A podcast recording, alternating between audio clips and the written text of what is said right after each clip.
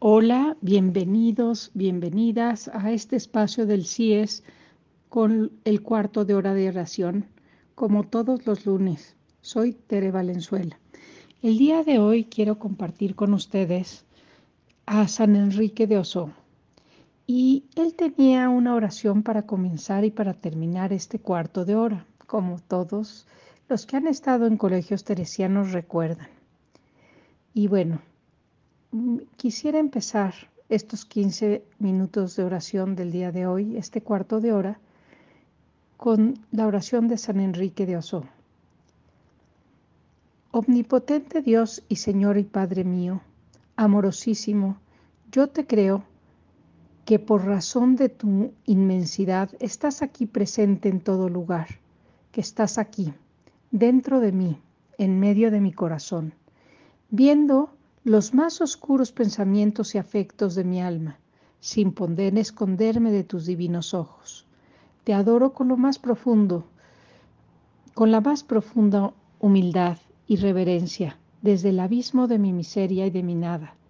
Y os pido perdón de todos mis pecados, que detesto con toda mi alma, y os pido gracia para hacer con provecho este cuarto de hora de oración que ofrezco a vuestra mayor gloria.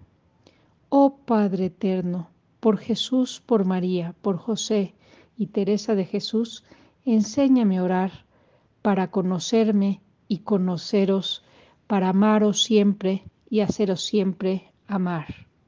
Amén.